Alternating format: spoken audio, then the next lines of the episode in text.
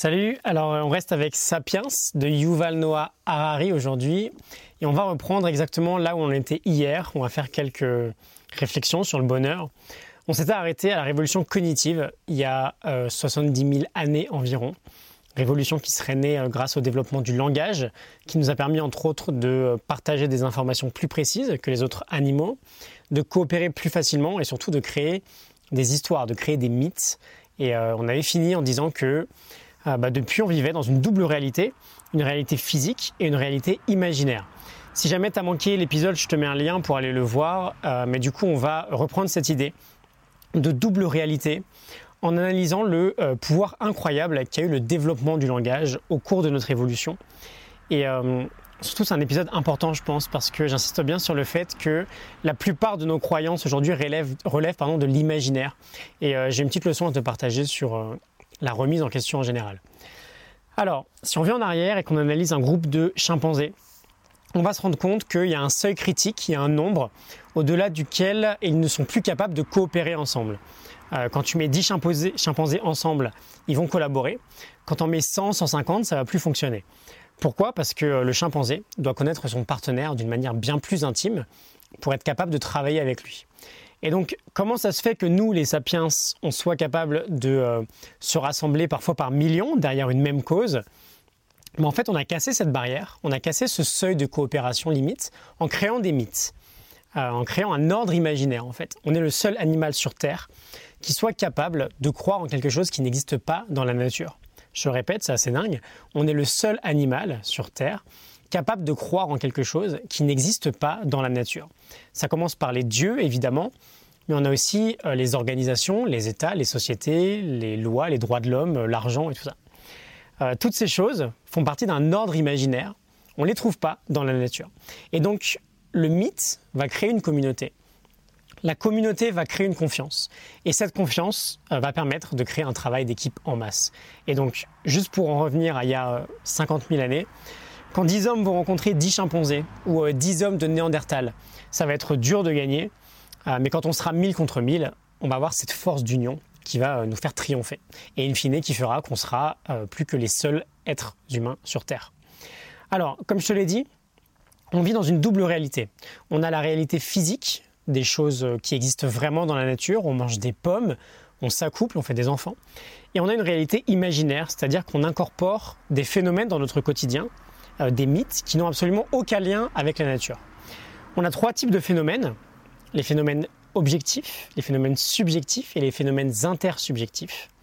Un phénomène objectif, euh, ça va exister indépendamment de la conscience et des croyances humaines.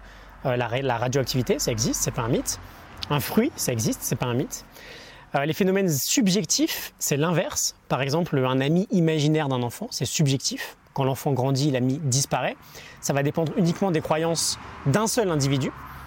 Et enfin, on a les phénomènes intersubjectifs qui existent au sein d'un réseau de communication qui lie la conscience subjective de nombreux individus. J'ai beau me dire que Dieu n'existe pas, ça n'aura pas d'influence sur les croyances générales parce que la croyance en Dieu est intersubjective. Elle ne dépend pas que de mon imaginaire à moi.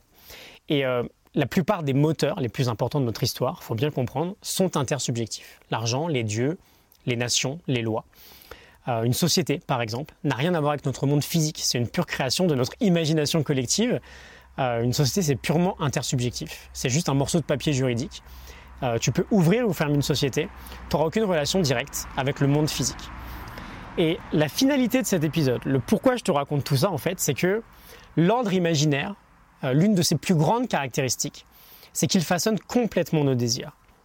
L'auteur nous dit par exemple que les désirs les plus chers des Occidentaux actuels sont façonnés par des mythes romantiques, nationalistes, capitalistes, qui existent depuis des siècles. Et on va prendre son exemple du euh, consumérisme romantique. C'est un mot assez barbare, mais l'idée devrait te parler. On a ce désir populaire de devoir prendre des vacances à l'étranger. Euh, ce désir-là, il n'a rien d'absolument évident, euh, ni de naturel. Jamais un mâle alpha chimpanzé aurait l'idée d'utiliser son pouvoir pour aller en vacances sur le territoire d'une bande voisine de chimpanzés. Euh, même historiquement, l'élite de l'Égypte, par exemple, n'a jamais songé à aller faire du shopping à Babylone. Mais aujourd'hui, on dépense des sommes d'argent absolument folles dans des vacances à l'étranger. Parce qu'on est des vrais croyants de ce fameux mythe du consumérisme romantique. ce mythe, et on finira là-dessus, c'est la combinaison de deux idéologies modernes, le romantisme déjà, qui nous dit que pour tirer le meilleur parti de notre potentiel humain, il faut multiplier les expériences, ah, il faut rompre avec la routine, il faut expérimenter des nouvelles cultures, des nouvelles cuisines, et on nous ressasse sans arrêt euh, ces mythes romantiques du style euh, comment une nouvelle expérience va changer ta vie. Et on a le consumérisme qui nous dit que pour être heureux, il faut consommer autant que possible. Euh, que si on a le sentiment que quelque chose nous manque, on a sûrement besoin d'acheter un produit, des vêtements, une voiture ou de la nourriture, ou un service, du ménage ou des cours de yoga. Et d'ailleurs, chaque publicité aujourd'hui est une image de ce thème général où on va véhiculer, véhiculer l'idée que bah, la consommation d'un produit ou d'un service va rendre ta vie meilleure. Et la combinaison de ces deux idéologies euh, vont créer le marché des expériences, vont créer le marché du tourisme finalement. Et aujourd'hui, quand on part à l'autre bout du monde, bah, c'est peut-être pas un désir purement personnel ou purement indépendant, mais ça traduit peut-être une croyance à ce mythe justement du consumérisme romantique. Rien de mal à tout ça, hein. euh, c'est aussi euh, ces croyances qui nous ont façonnés, on l'a vu, et qui font ce que l'on est euh, aujourd'hui. Mais j'aimerais juste t'aider à prendre conscience que, bah voilà, on est gouverné par des mythes qui ne sont pas naturels. c'est une idée qui m'a plutôt parlé, donc je voulais la partager avec toi, et qui, je pense, peut nous pousser à prendre un peu de recul, en fait, à nous remettre en question sur tout ce qui nous entoure, et bah, notamment sur nos désirs du quotidien. Voilà, j'espère que ça t'a parlé. Euh, j'espère que ça t'a parlé. Je vais essayer d'articuler. Je te retrouve demain pour un nouvel épisode. Euh, on parlera de la révolution euh, scientifique. On verra comment on peut adapter certaines idées à notre vie. Je te retrouve demain. Salut.